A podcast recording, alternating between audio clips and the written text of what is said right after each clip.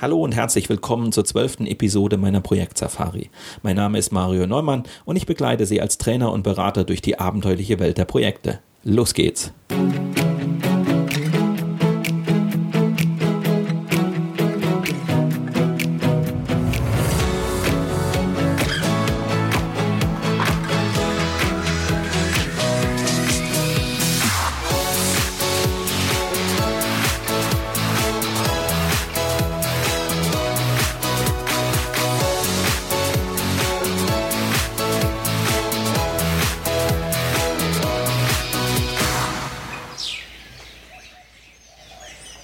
heutigen Sendung schließen wir die Projektvorbereitungen ab. Es geht nun noch darum, das Projektteam schlagkräftig aufzustellen. Das Problem ist nur, die administrativen Vorgänge im Projektumfeld können Ihnen im Projektalltag ganz schön zusetzen. Wenn Sie die nicht in den Griff bekommen, können hieraus Schwierigkeiten erwachsen, die alles andere als trivial sind. In der heutigen Sendung erfahren Sie, warum diese administrativen Dinge Ihr Projekt lahmlegen können und wie Sie das schnell wieder in den Griff bekommen. Außerdem lernen Sie Tom DeMarcos legendären Begriff der sogenannten Administrivialitäten kennen. Also bleiben Sie dran und lassen sich inspirieren von der zwölften Episode meiner Projekt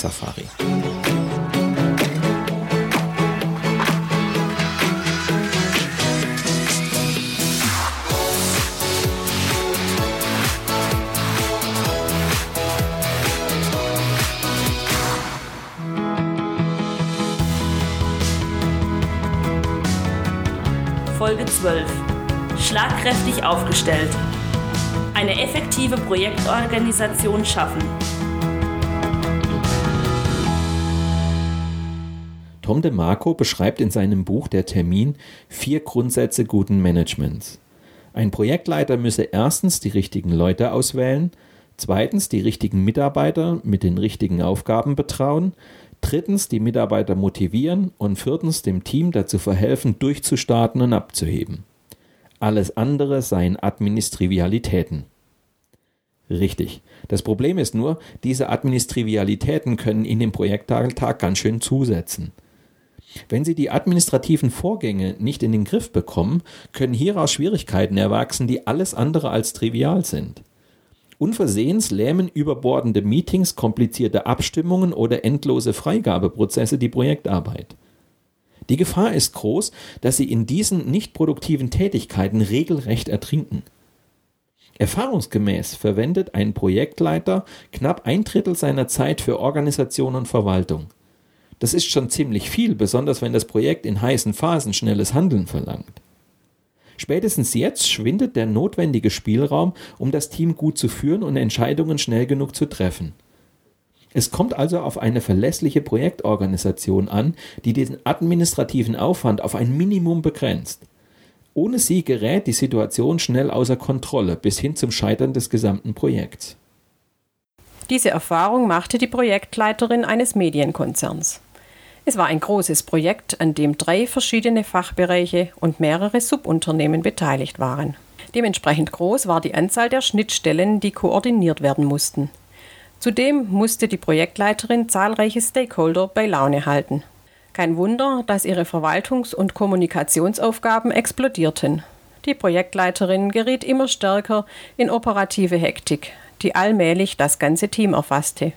Mehr und mehr verlor sie den Überblick dass sie schließlich ihrem Auftraggeber Land unter signalisierte, machte die Sache nicht besser. Nun geriet das Projekt in den Fokus des Managements. Um die drohende Katastrophe noch abzuwenden, widmete sich die halbe Geschäftsführung der Angelegenheit. Anstatt die Krise zu managen, war die Projektleiterin nun Tag ein, Tag aus damit beschäftigt, die großen Bosse auf dem Laufenden zu halten. Geschäftsführer und Auftraggeber trieben sie regelrecht vor sich her. Was hatte die Frau falsch gemacht? Der Fehler lag sicherlich nicht darin, den Auftraggeber über die beginnende Schieflage zu informieren. Wenn die Warnlichter rot blinken, ist dies das Gebot der Stunde. Die Ursache für das Debakel liegt vielmehr bereits in der Projektvorbereitung. Die Projektleiterin hatte es versäumt, eine schlagkräftige Projektorganisation zu schaffen. Dadurch fehlten ihr die Strukturen, die sie in kritischen Situationen hätten entlasten können. Es wäre leichtfertig, die Administrivialitäten zu unterschätzen. Werden sie nicht klar geregelt, kann das Projekt aus dem Ruder geraten. Erinnern wir uns an das eisige Abenteuer am Mount Everest. Bevor der Aufstieg begann, hatte Rob Hall klare Regeln festgelegt und seine Leute über Wochen im Basislager eingehend instruiert. Nur unter dieser Voraussetzung war es verantwortbar, den Gipfelsturm zu wagen. Dass dann die Spielregeln gebrochen wurden, steht auf einem anderen Blatt. Die Projektadministration reduzieren. Ist das Projekt erst einmal gestartet, sieht sich der Projektleiter mit einer Fülle von Aufgaben konfrontiert. Es gilt, Informationen zu sammeln und zu verteilen, Teilergebnisse zu kontrollieren oder Besprechungen, Workshops und Telefonkonferenzen zu organisieren. Das alles verschlingt viel Zeit, zählt aber weitgehend auch zu den Aufgaben des Projektleiters. Er sollte sie auf ein Minimum beschränken, denn jede administrative Tätigkeit bindet Ressourcen, die für die produktive Arbeit, also die Wertschöpfung im Projekt fehlen. Einiges lässt sich bereits im Vorfeld bei der Projektplanung machen. Richten Sie Ihr Augenmerk vor allem auf zwei Komplexitätstreiber, die den administrativen Aufwand explodieren lassen. Überdimensionierte Projektmanagementwerkzeuge und die Zahl der Schnittstellen. Auf den ersten Aspekt sind wir schon eingegangen, als es in Folge 8 darum ging, unseren Rucksack für das Projektabenteuer zu packen. An dieser Stelle genügt daher ein kurzer Hinweis. Lassen Sie sich nicht von den Versprechen mächtiger Softwarewerkzeuge blenden, die mit einer Vielzahl von Funktionen den Administrationsaufwand reduzieren wollen. Selbst wenn Sie die langwierige und kostspielige Einführung eines solchen Tools in Kauf nehmen, aufwendige Schulungsmaßnahmen durchstehen und das System mit den notwendigen Daten gefüttert haben, muss die Projektarbeit dadurch nicht unbedingt leichter werden. Warum kompliziert, wenn es auch schnell und einfach geht? Der andere Administrationstreiber lässt sich weniger leicht vermeiden. Die Zahl der Schnittstellen hängt von der Größe und Eigenart des Projekts ab und lässt sich deshalb nicht beliebig reduzieren. Wenn an einem Projekt mehrere Unternehmensbereiche und eine Reihe von Subunternehmern, Lieferanten und Dienstleistern beteiligt sind, bleibt nichts anderes übrig, als alle diese Schnittstellen auch zu bedienen. Dennoch sollten Sie sich der Tatsache bewusst sein, je mehr Schnittstellen ein Projekt hat, desto größer ist der administrative Aufwand.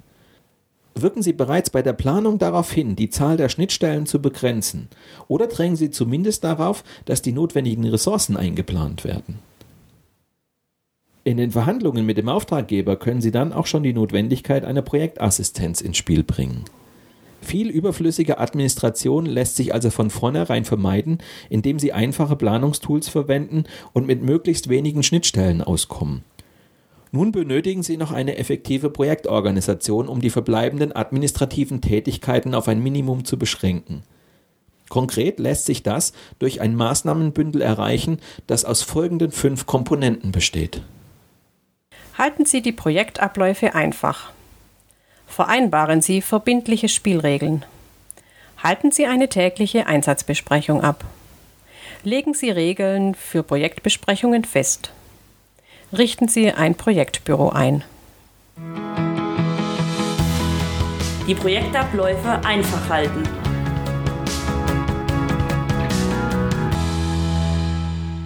Kann man Software genauso gut produzieren wie Toyota-Autos? Diese Frage, gestellt von Softwareentwicklern, brachte den Ansatz des Lean Project Management hervor. Dahinter steht die Idee, ähnlich wie beim Lean Management in der Autoproduktion, das Projektumfeld schlank zu gestalten. Also von allem abzusehen, was nicht den Projektzielen dient.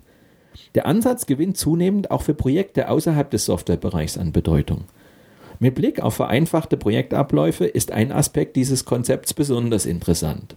Das Zusammenspiel zwischen einem Kernteam und sogenannten Mandatsträgern.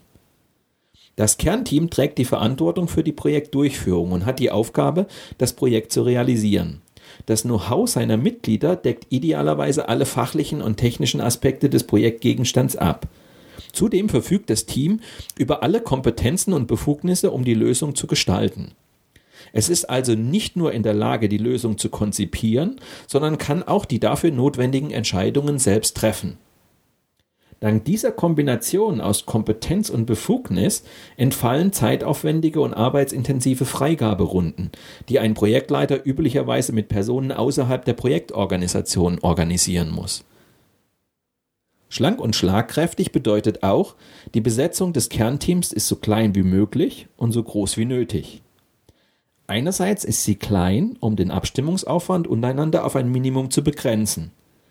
Andererseits ist sie groß genug, um die für die Lösung erforderlichen Aspekte ausreichend abzudecken. Wie die Praxis zeigt, liegt Belbin mit seiner Forderung nach acht Teammitgliedern genau richtig. In einem Softwareprojekt besteht ein Kernteam zum Beispiel aus Vertretern der Fachbereiche, der IT-Abteilung und des Implementierungspartners. Unabhängig von ihrer Herkunft arbeiten die Mitglieder des Kernteams gleichberechtigt zusammen. Im Mittelpunkt steht die gemeinsame Arbeit an der optimalen Lösung.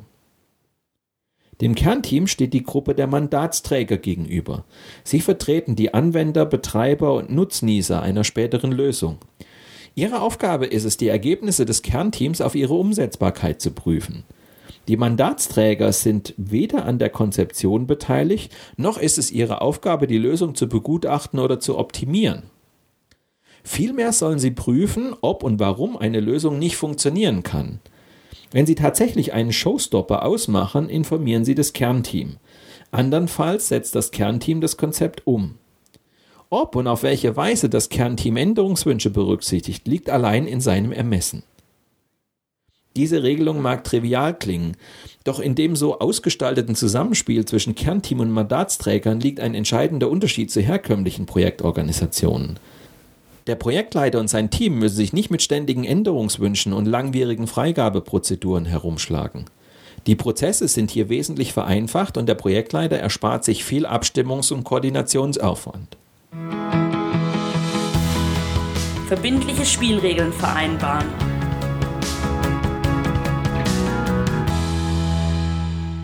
Ein neues Team entwickelt schnell eine eigene Dynamik. Diese bestimmt das kommunikative Zusammenspiel, beeinflusst die Erfolgschancen und hält nicht zuletzt den Projektleiter auf Trab. Ins Negative umschlagen kann die Teamdynamik, wenn Teammitglieder verunsichert sind, etwa weil Informationen fehlen, Entscheidungen nicht nachvollziehbar oder Absprachen unklar sind. Die Energie fließt dann nicht mehr in eine produktive Zusammenarbeit, sondern schürt Konflikte und wird in verborgene Absichten gesteckt, die dem Projektziel zuwiderlaufen. Es ist ratsam, einer solchen Entwicklung von vornherein einen Riegel vorzuschieben. Vereinbaren Sie deshalb gleich zu Beginn, am besten schon während des Kickoff-Meetings, mit Ihrem Team verbindliche Spielregeln, die eine transparente und effektive Kommunikation sicherstellen. Damit schaffen Sie nicht nur Sicherheit im täglichen Umgang, sondern reduzieren auch den künftigen Abstimmungs- und Koordinationsaufwand. Wie die Spielregeln für ein Projektteam lauten können, zeigt das folgende Beispiel. Es gilt das Prinzip von Bring- und Hohlschuld. Wer über Informationen verfügt, teilt sie von sich aus mit, Wer Informationen benötigt, holt sie aktiv ein. Wer Probleme hat und erkennt, dass ein Termin nicht zu halten ist, meldet sich von selbst. Niemand beklagt sich bei Dritten über Interna des Projekts. Es gilt, keep it in the family. Die Diskussion verschiedener Standpunkte ist wertvoll. Am Ende einigen wir uns aber auf eine gemeinsame Strategie. Wir sind keine Bedenkenträger, sondern stehen für eine zupackende Can-Do-Mentalität. Jeder ist für das, was er tut, selbstverantwortlich. Gemeinsame Entscheidungen werden von allen nach außen hin vertreten. Wenn Sie sich die Spielregeln besonders erfolgreicher Teams näher ansehen, entdecken Sie dahinter wenige einfache, aber sehr wirkungsvolle Prinzipien. Diese können Ihnen eine gute Orientierung geben, wenn es darum geht, die wirklich effektiven Regeln zu formulieren. Möchten Sie also ein High-Performance-Team aufstellen, das überdurchschnittliches leistet, sollten Sie auf folgende drei Prinzipien achten. Das Sofortprinzip, das Direktprinzip und das Vertragsprinzip. Das Sofortprinzip besagt, jedes Teammitglied meldet sich sofort, wenn es Informationen benötigt oder ein Problem auftaucht. So lassen sich Verzögerungen vermeiden und der Aufwand, das Problem zu beseitigen, hält sich meist noch in Grenzen. Mit dem Direktprinzip ist gemeint, dass jedes Teammitglied sich selbst um alle Informationen und Vorleistungen kümmert, die es für seine Arbeit benötigt. Dies schließt ein, direkt auf die jeweiligen Zulieferer zuzugehen. Das Direktprinzip führt zu kurzen Dienstwegen, entlastet den Projektleiter und beugt Missverständnissen vor. Hinter dem Vertragsprinzip steht das Verständnis, dass jede Interaktion innerhalb des Projektteams ein Vertrag ist. Der Auftraggeber beschreibt darin möglichst präzise das erwartete Ergebnis. Das Was. Der Auftragnehmer möglichst nachvollziehbar die Lösung. Das Wie. Auf dieser Grundlage führt der Auftragnehmer eigenverantwortlich das Arbeitspaket aus, meldet sich aber sofort, wenn er eine Zusage nicht einhalten kann. Grundsätzlich hat der Auftragnehmer drei Möglichkeiten, auf eine Anfrage zu reagieren. Erste Möglichkeit, er nimmt den Vertrag an und nennt einen Termin. Zweite Möglichkeit, er lehnt den Vertrag mit einer nachvollziehbaren Begründung ab, sodass der Projektleiter hierauf reagieren kann. Dritte Möglichkeit, er nennt einen zeitnahen Termin, wenn er im Moment noch nicht entscheiden kann, ob er den Vertrag annimmt oder ablehnt. Das Vertragsprinzip zwingt die Beteiligten, ihren Teil der Verantwortung am Prozess zu klären. So entstehen Verbindlichkeit, Einbeziehung, Wertschätzung und damit Eigenverantwortung. Der Projektleiter wird entscheidend entlastet, weil die Teammitglieder eigenständig das Was und Wie ihrer Aufgaben definieren und sich hierfür auch verantwortlich fühlen. Tägliche Einsatzbesprechung abhalten.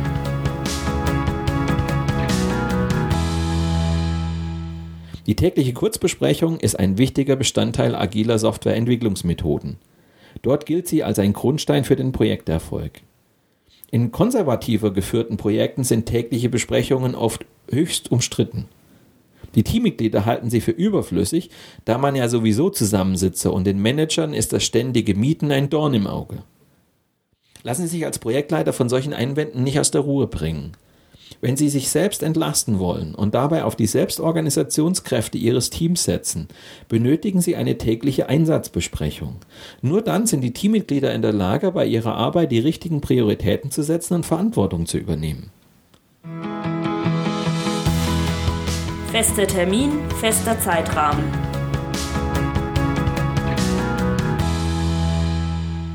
Die Besprechung sollte zu einer festen Uhrzeit stattfinden und maximal 15 Minuten dauern. Detaildiskussionen oder ausschweifende Ausführungen sind tabu. Schließlich ist das Daily Stand-up Meeting keine Statusbesprechung, sondern eine Einsatzplanung für den aktuellen Tag. Details lassen sich bei Bedarf im Anschluss klären. Wichtig ist, dass der Projektleiter das Meeting straff durchführt und niemandem das Gefühl hat, seine Zeit zu verschwenden. Der Name ist Programm, Stand-up. Die Besprechung findet im Stehen statt. Der schlichte Grund hierfür liegt darin, dass Besprechungen im Sitzen zur Länge neigen. Einsatzplanung am Taskboard.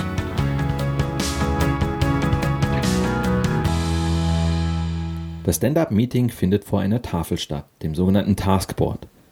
An der Tafel hängen Zettel mit den einzelnen Aufgaben. So kann sich jeder auf einen Blick einen Überblick über den Stand des Projekts und die anstehenden Aufgaben verschaffen. Indem der Projektleiter während der Besprechung einzelne Zettel als erledigt markiert oder auch abhängt, verdeutlicht er den Anwesenden den Projektfortschritt und verschafft ihnen täglich ein Erfolgserlebnis. Die Teammitglieder unterrichten sich gegenseitig der Reihe nach und mit festgesetzten Redezeiten. Hierbei beantwortet jedes Teammitglied reihum folgende drei Fragen. Was habe ich gestern erledigt? Was nehme ich mir bis morgen vor? Was behindert mich in meiner Arbeit? Der Projektleiter notiert sich die Probleme und greift, wenn nötig, vermittelnd ein. Eine kurze Diskussion der anstehenden Arbeiten bewirkt, dass eine gemeinsame Verantwortung für die Erledigung der wichtigsten Aufgaben entsteht. Die eigentliche Kunst der Einsatzplanung besteht darin, den Umfang der einzelnen Aufgaben klein genug zu halten. Sind die Aufgabenpakete zu groß, verliert die tägliche Besprechung ihren Sinn. Wenn jeder nur vermeldet, dass er an der Aufgabe des Vortags weiterarbeitet, verpufft das Meeting wirkungslos. Unterteilen Sie die Aufgabenpakete deshalb in Portionen, die nicht mehr als acht Stunden in Anspruch nehmen.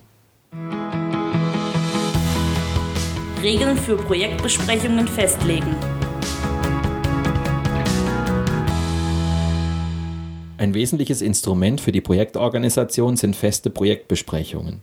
Wenn Sie als Projektleiter bereits die Daily Stand-up-Meetings abhalten, verlieren die regulären Projektbesprechungen zwar etwas an Bedeutung, darauf verzichten lässt sich jedoch nicht. Zu unterscheiden sind zwei Typen von Besprechungen. Der Sure Fix, bei dem der Stand des Projekts besprochen wird, und die Teamsitzung, die ein inhaltliches Ergebnis erarbeitet. Der Jour Fix, eine Diskussionsrunde zum Stand der Dinge. Der Jour Fix findet regelmäßig, aber nicht zu oft statt und dauert etwa zwei Stunden. Bei langfristigen Projekten reicht in der Regel ein Treffen pro Monat, um alle Beteiligten auf den neuesten Informationsstand zu bringen. Zu häufige Meetings können die Mitarbeiter langweilen, womöglich sogar kontraproduktiv sein, weil ihre Zweckmäßigkeit angezweifelt wird. Ist der Projektablauf allerdings sehr schnell und prägen häufige Änderungen das Geschehen, sollte das Intervall kürzer gewählt sein. Der Vorteil des SureFix ist sein offener Charakter. Er ermöglicht es, alle Beteiligten, also nicht nur das Kernteam, in das Projekt einzubeziehen und sie am Projektfortschritt teilnehmen zu lassen. Der SureFix informiert über aktuelle Vorgänge und bringt alle Beteiligten auf denselben Wissensstand. Zudem werden Probleme besprochen und Arbeitsschritte geplant. Der typische Ablauf lässt sich wie folgt skizzieren. So steht das Projekt derzeit da und daran arbeiten wir. Circa 15 Minuten. Zu diesen Fragen brauchen wir euren Input. Circa 30 bis 60 Minuten. Welche Fragen habt ihr an uns als Projektteam? circa 30 Minuten. Welche Themen müssen wir sonst noch diskutieren? Circa 15 Minuten. Für den Erfolg des SureFix ist weniger entscheidend, was der Projektleiter alles über den aktuellen Stand der Dinge zu berichten weiß, sondern wie es ihm gelingt, die Fragen und Probleme der Teilnehmer aufzugreifen. Im Anschluss sollte sich das Kernteam noch einmal zusammensetzen und reflektieren. Welche neuen Erkenntnisse haben wir gewonnen? Was hat uns überrascht? Welche Anregungen sollen wir berücksichtigen? Wie wirkt sich das auf unsere Arbeit aus? Die Teamsitzung. Zusammenkunft für Ergebnisse und Entscheidungen. Neben dem Surefix gibt es die Projektbesprechungen, bei denen bestimmte inhaltliche Ergebnisse erarbeitet werden sollen. Dieser Besprechungstyp hat unter Projektteams oft keinen guten Ruf, weil an seiner Effektivität gezweifelt wird. Tatsächlich sind Teamsitzungen häufig schlecht vorbereitet. Es fehlt eine strukturierte Tagesordnung, dementsprechend unbefriedigend sind Moderationen und Ergebnisse. Dabei sind gute Teamsitzungen weder Zufall noch Zauberei. Wenn Ergebnisse erarbeitet und Entscheidungen getroffen werden, muss die Sitzung gut vorbereitet und geleitet werden. Am besten vom Projektleiter selbst oder einem in Moderationstechniken geschulten Teilnehmer. Die Besprechung beginnt mit dem Ziel des Meetings. Danach ruft der Sitzungsleiter die Themen in der Reihenfolge der Tagesordnung auf. Die Ergebnisse münden in Maßnahmen oder konkrete Aufgaben für die Verantwortliche und Termine festgelegt werden. Keine Frage, solche Teamsitzungen sind für den Projektleiter ein heißes Pflaster. Sie erfordern einiges Geschick. Reißt er das Gespräch zu sehr an sich oder setzt er sich in einer Frage Kraft seiner Autorität durch, kann es leicht passieren, dass sich die Teilnehmer zurückziehen und nicht mehr voll einbringen. Eine Ausbildung als Moderator kann in solchen Situationen viel wert sein. Ein Projektbüro einrichten.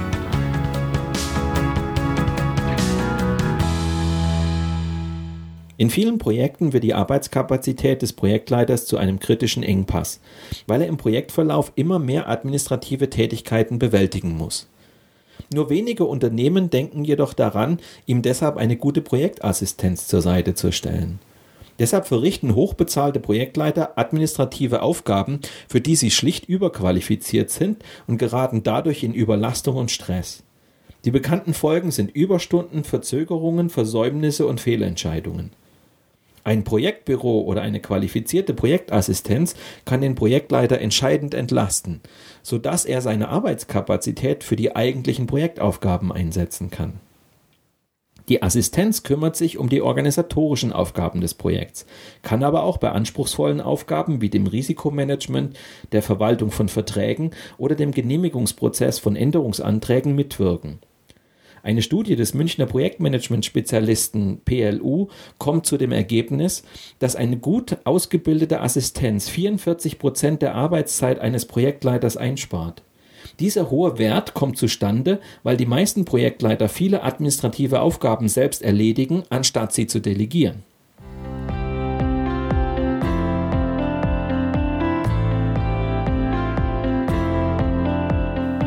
Werfen wir einen Blick in Toms Tagebuch.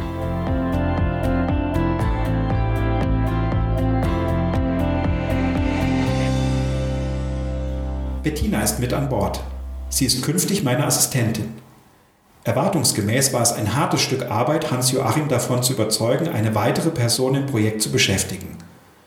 Aber ich habe ja schon von Anfang an deutlich gemacht, dass wir bei diesem Projekt eine Reihe von Schnittstellen und deshalb einen großen Koordinationsaufwand haben werden.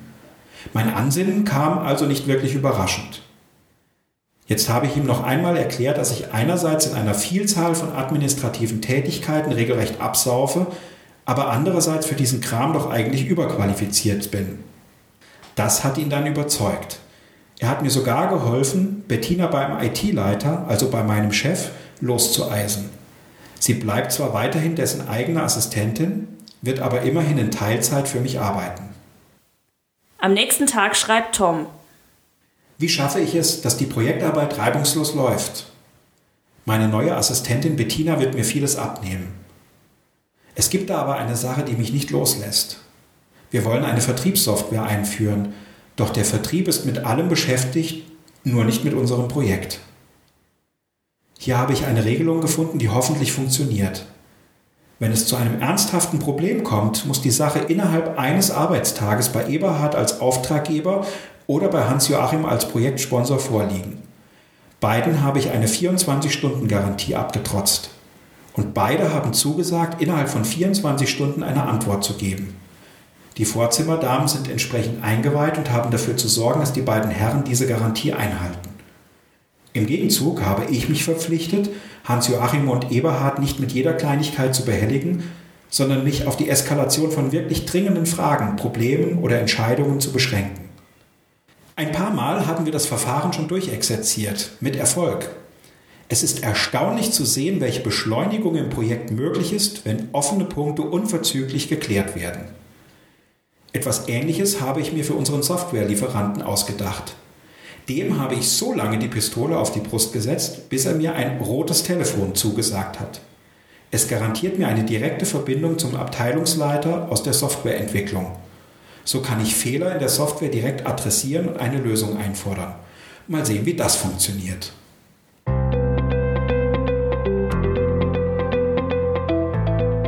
Einige Dinge, die Tom sich für die Entwicklung seines Teams vorgenommen hat. Ich informiere jedes Teammitglied über das Ziel bzw. das gewünschte Ergebnis des Projektes. Jeder soll eine klare Zielvorgabe von mir bekommen.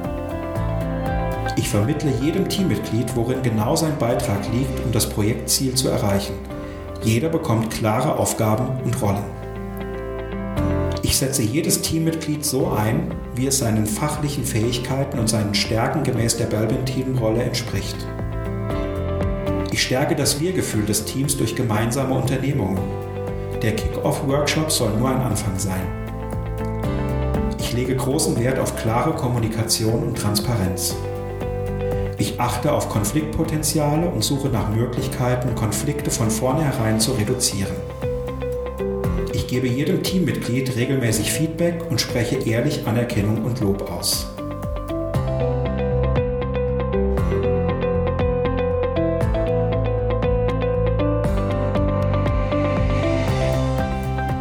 Zum Abschluss dieser Folge noch einige Survival-Tipps.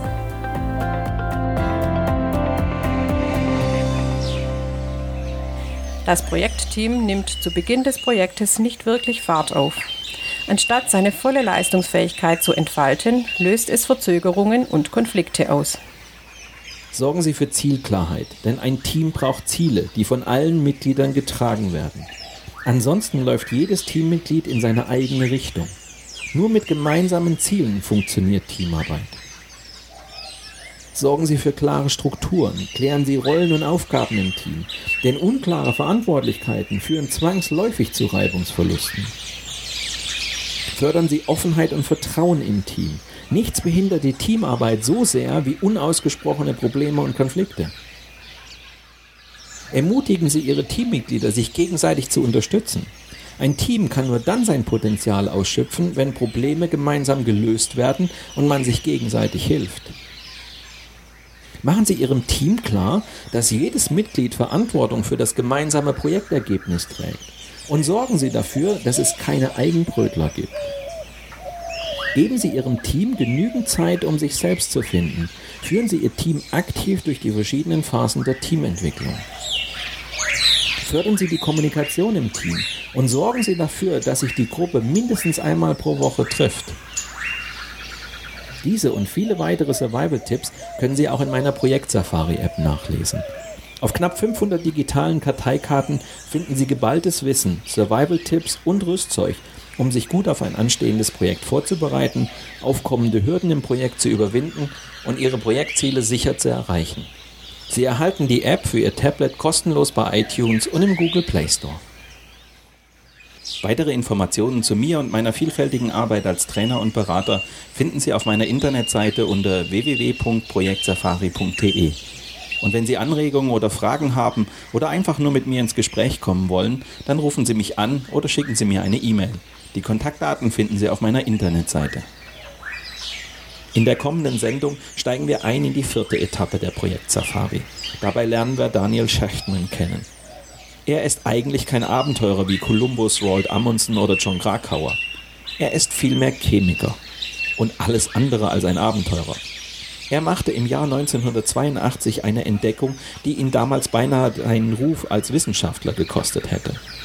In diesem Ausblick endet die zwölfte Episode meiner Projekt Safari. Danke fürs Zuhören, empfehlen Sie mich weiter und bleiben Sie mir auch während der kommenden Episoden treu.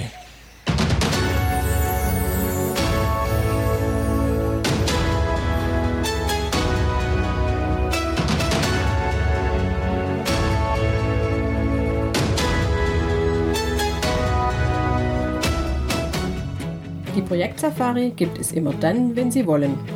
Zum Frühstück, im Auto auf dem Weg zur Arbeit oder abends auf der Couch. Nur zum Einschlafen ist die Projektsafari nicht zu empfehlen.